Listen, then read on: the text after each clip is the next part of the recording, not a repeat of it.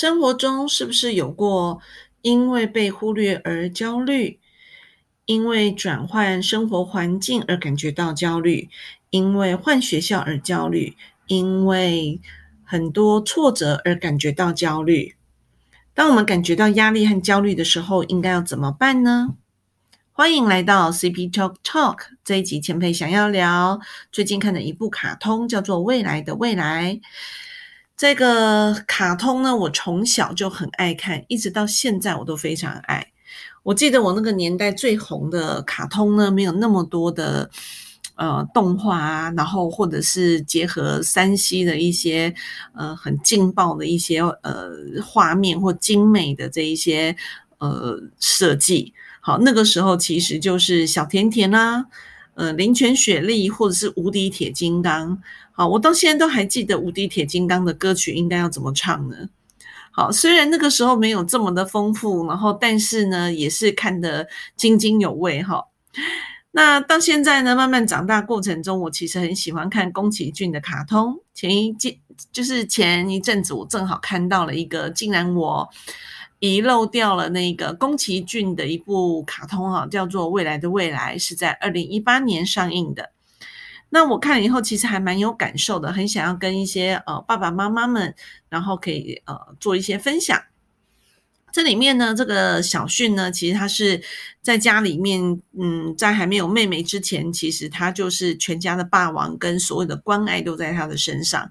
直到有一天，爸爸妈妈呢就呃抱着刚出生的妹妹，名字叫未来，然后回家，并且告诉他说：“哎，从今以后你就是哥哥喽。”所以本来是家中小霸霸王的这个小训啊，然后呃，他的世界开始晴天霹雳般的呃被改变了哈，他失去了关注，然后他他就会做很多奇怪的事情，然后来引起这个父母对他的关心跟关爱。那我们都知道，不管他做任何事情，不管是哭还是闹，还是丢玩具等等，都是。他是不可能换来他想要的结果的，对不对？好，甚至于很可能爸爸妈妈就会觉得他不懂事而责骂他。所以有一天呢，他的妹妹啊，然后就穿越这个未来来找他，告诉他说：“哎，哥哥，你可不可以帮我改变我未来的命运？”好，那么故事就这样开始了。其实，在看这个卡通的时候呢，其实有两个场景，我很想跟大家分享。第一个场景呢，其实就是当我看到父母都在关注妹妹而忽略她的时候，那么这个时候小训当然就是会生气、丢东西，然后跟苦恼。小训的父母呢，因为要照顾宝宝，当然就会责备老大，然后说你都不帮忙啊。对不对？那或者是因为要帮要摆平小训的情绪，然后生然后来去责骂他，就说你怎么欺负他？你要爱他啊！你长大了，你要像个哥哥一样，你要做个榜样啊！你觉得这个孩子他在这个时候是能够理解的吗？甚至于呃，父母因为工作疲劳，然后可能是甚至于带了孩子又要做家事，然后。顾前又顾后，然后好不容易要休息了，哥哥可能正好又来吵闹，他总是可能就会觉得烦躁，口气不好，甚至于责骂孩子。这种情况呢，是不是在生活中经常会被看见？好，所以其实我非常能够理解他那一种被忽视的失落感跟失去安全的这种安全感。好，因为呃，通常宝宝呢，他很可爱嘛。那而且他没有照顾自己的能力，父母会把所有的关爱都放在这个没有能力的小朋友身上，当然进而就会要求这一个呃似乎有那么一点点小能力的的哥哥，就说那你要照顾自己。天哪，这个时候哥哥怎么可能会心理平衡呢？而且他怎么知道应该要怎么去做一个哥哥，对不对？所以，呃，这样的场景就会每天呢，在生活中一而再、再而三的出出现。然后，父母很可能会用严厉的语气去打骂孩子，或者是呃，用错误的方法来去面对这一个小小的心灵。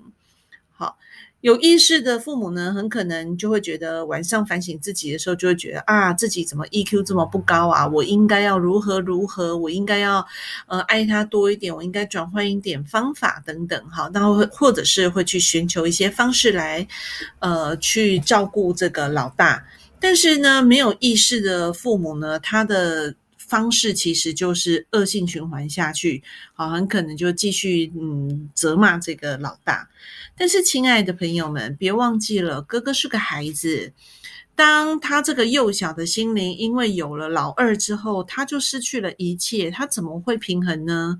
他怎么会不作怪呢？所以呀，我们应该要反过来多爱老大一点。那么，我们这样的结果是不是就不一样了呢？好，那我待会也还会再提醒一下大家，我们可以怎么样去提升这个小训的安全感？哈，那在第二个场景这个地方呢，是当妈妈要出去工作了。小迅呢，他就就跳跳跃的跟妈妈说：“我要抱抱，我要抱抱。”那妈妈呢就讲说：“哎呀，因为赶时间，所以就就匆匆离去。”我看到这一幕的时候，其实我我可以完全想象得到小旭那个心情，诶幼小的心灵受伤了哈。我在想说，如果能够呢，这个时候妈妈转过头来抱住他十秒钟，其实真的不会耽误很多时间的。好，所以我们在日常生活中，除了像这个小旭。这种被期待拥抱跟安抚以外，其实大人也是一样哈，很可能会跟自己的老公说，嗯，亲一个抱一个，但是老公却就是转头说，哦，我要赶时间，我走了，对。然后这个时候呢，就留下一个很尴尬的画面是什么呢？就是没有被紧紧抱住的那一个人，然后就留在原地，很可能就。流下眼泪，或者是呃留下来的是失望、伤心，或者是生气，哈，或者是像小小训一样，就会有一些很不愉快的情绪继续留在身体那个心里面。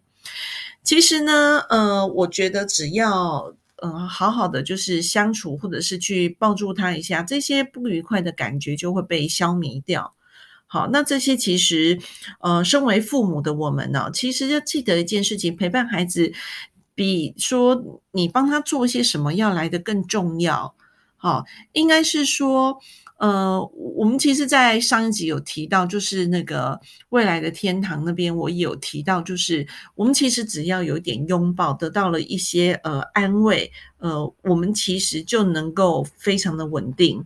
那我们给予的一些陪伴，不见得是一定要做些什么，但有的时候呢。呃，跟他在一起进行沟通，或者是共同，我们可以一起看个书，哦，或者是听个音乐，或者是你可能在做家事，他在那个旁边玩，然后呃，其实都是一个很好的方法。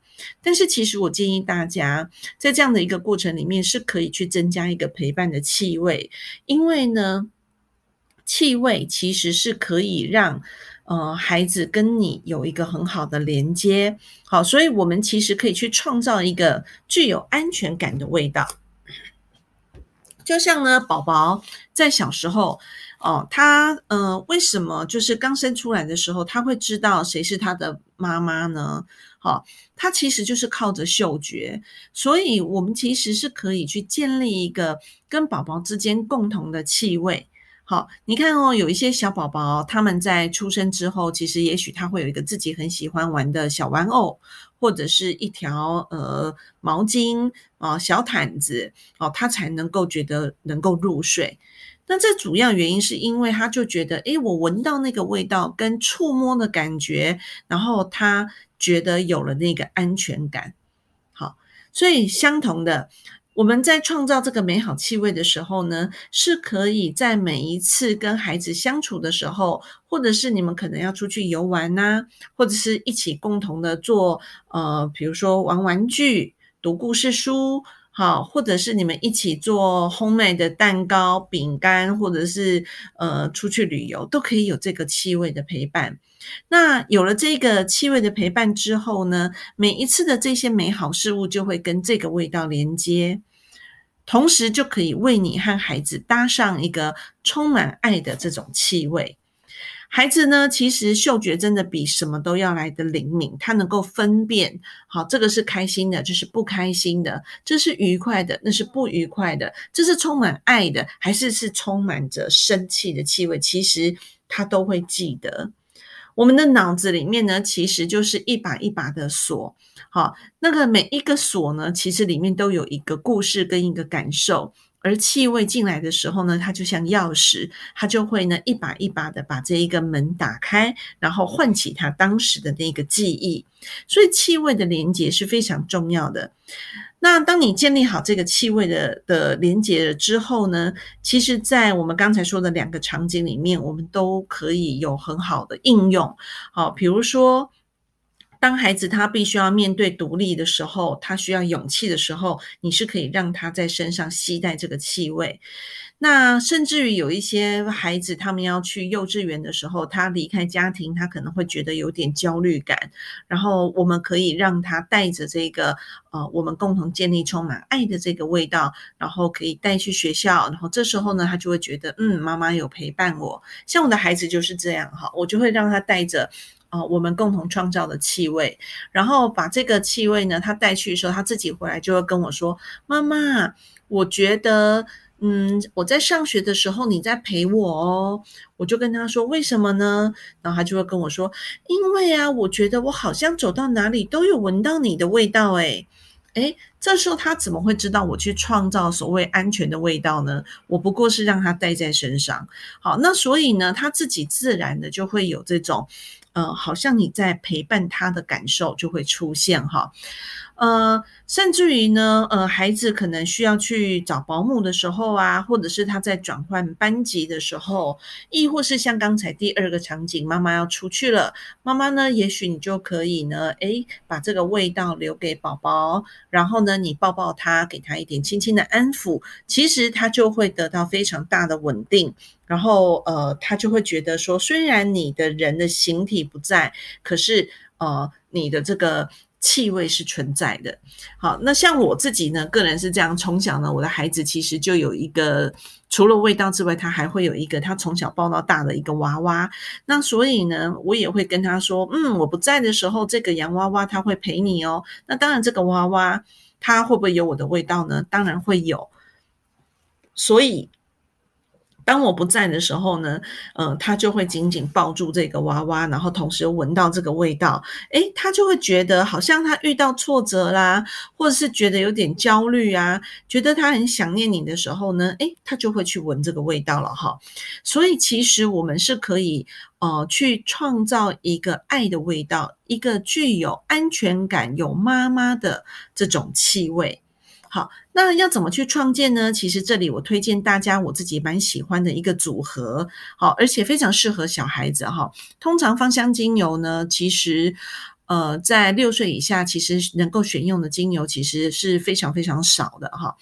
那而且也不太适合用太高浓度的呃芳香精油在宝宝的身上，甚至于我们会选择不用。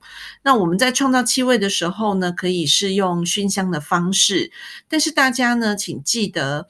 呃，我们如果要让六岁以下的孩子要进行熏香，尤其是应该说三岁以下的孩子哈，他要那个闻到这个气味的话，我们可以怎么做呢？我们可以在睡觉之前，就在你的空间里面先呃散香，我刚才说建立好的这个安全的气味，然后呢把它关起来，关起来之后呢，宝宝才进入到这个环境里面，好，这个可以避免他吸吸入太。呃，浓度太高的芳香精油。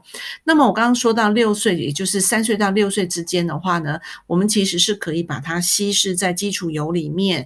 然后呃，除了刚才我说的散香的这种方式之外，那么我涂抹在身上的呃浓度就会是差不多在呃零点二五到一个 percent 之间。也就是说，简单的这样说好了，大约十梦里面，你就是只要滴上一滴，其实就可以了。你就说它一滴很。少诶，其实真的不少哦，哈，对他们来讲，其实已经是很足够喽。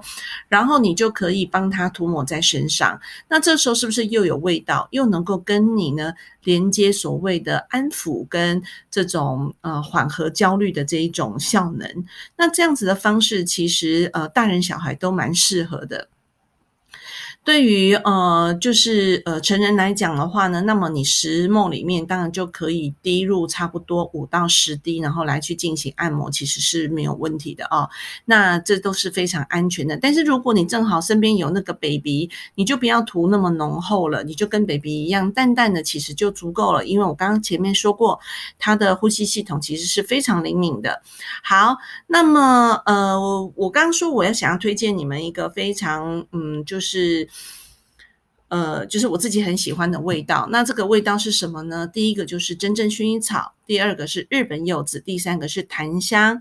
呃，因为呢，薰衣草它其实呢是可以带来镇定，呃，日本柚子呢它会带来那种阳光的平静感，而且日本柚子其实是经过研究，它里面是不含一种叫做呋喃香豆素的这个物质，所以它其实没有光敏性、光毒性的问题哈，所以白天都可以涂抹。那檀香的话呢，它基本上是可以带来这种大树的稳定感，然后让他觉得嗯有个依靠，所以我很喜欢。把这三样东西——真正薰衣草、日本柚子跟檀香三样东西加在一起，然后呢，我刚刚说只要滴一滴嘛，所以呢，呃，不是说三个。各加一滴哦，而是把它加在一起变成一瓶之后，然后呢，我就滴一滴。好，那有用过精油的朋友应该就知道我在说什么。但如果你没有用过精油，没关系，你可以在下方留言，然后告诉我你可能听不懂的是哪一个部分，我会告诉你你可以怎么呃选择跟使用，这样好吗？好，那呃气味呢？其实我刚刚说了，它就是。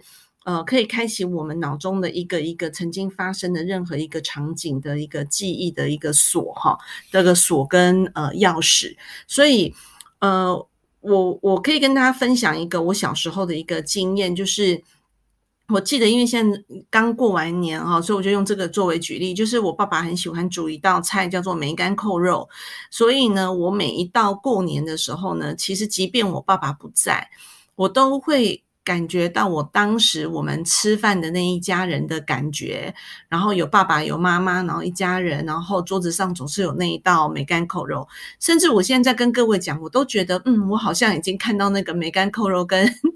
他的那个味道，爸爸的那个味道在那边。好，所以其实有的时候不见得这个气味在，有的时候呢，我们都还可以借由像这样的一个过程，哎，我用想象的那个味道跟感受，好像就恍如昨日一样，它会出现在眼前。好，所以其实我们可以跟呃自己的孩子、跟自己的另一半、跟自己的父母去建立一个呃很具有爱跟安全感的味道吧。好，那。那呃，其实呢，在节目结束之前呢，其实我呃希望大家也可以闭上眼睛来试试看，有没有哪一个食物或是哪一朵花对你来讲是具有最美好的记忆。无论是约会、求婚、生小孩、毕业典礼，还是呃妈妈做的最好吃的一道菜。好，那当时是什么？你吃了什么东西呢？是什么味道？现在可以闭上眼睛。静静的回想，你可以感受一下，你是否可以想起当时的场景跟气味，你就知道为什么我会说要建立啊彼此安全的这种安全感。那这些其实平常是需要经过训练的哦，好，然后呃，一旦这件事情长久之后，你的孩子将来在外出的时候都会变得比较呃稳定，而也可以增加夫妻之间的一些呃情感跟关系哦，好，当然也可以建立你跟你父母之间的这种矛盾，好，然后能够得到一些很好的化解。好了，嗯。这部卡通呢，其实很适合就是父母看了哈。然后，呃，我觉得除了他在讲说是不是很懂事，或者是讲一些那些呃孩子跟父母之间相处的这些过程，好，但呃，学习芳香疗法的我们，好学习。呃，这些自然疗法的这些过程，其实有很多的事情都会让我有很多的感动跟想法，很想要跟大家分享。所以呢，呃，未来有在遇到相关的一些呃讯息跟讯息就是相关的讯息的 时候，其实我会跟呃各位，然后在线上，然后再来进行这些分享。好啦，因为我其实呃现在录制是第七集，好，然后呃还是很有吃螺丝的时候，希望大家可以多多的包含，然后我尽量赶快适应这个看不到人的 的这个环境，然后呃尽量讲的自然一点。好，希望大家喜欢这一集的分享，也希望呃大家可以在下方留言提问，然后我会在线上回答大家，然后也请呢分享给你身边的朋友，并请呃给我评分、追踪、订阅，以及同时在 Apple Podcast 给我呃五星的评分哦。我们下一次再见吧，拜拜。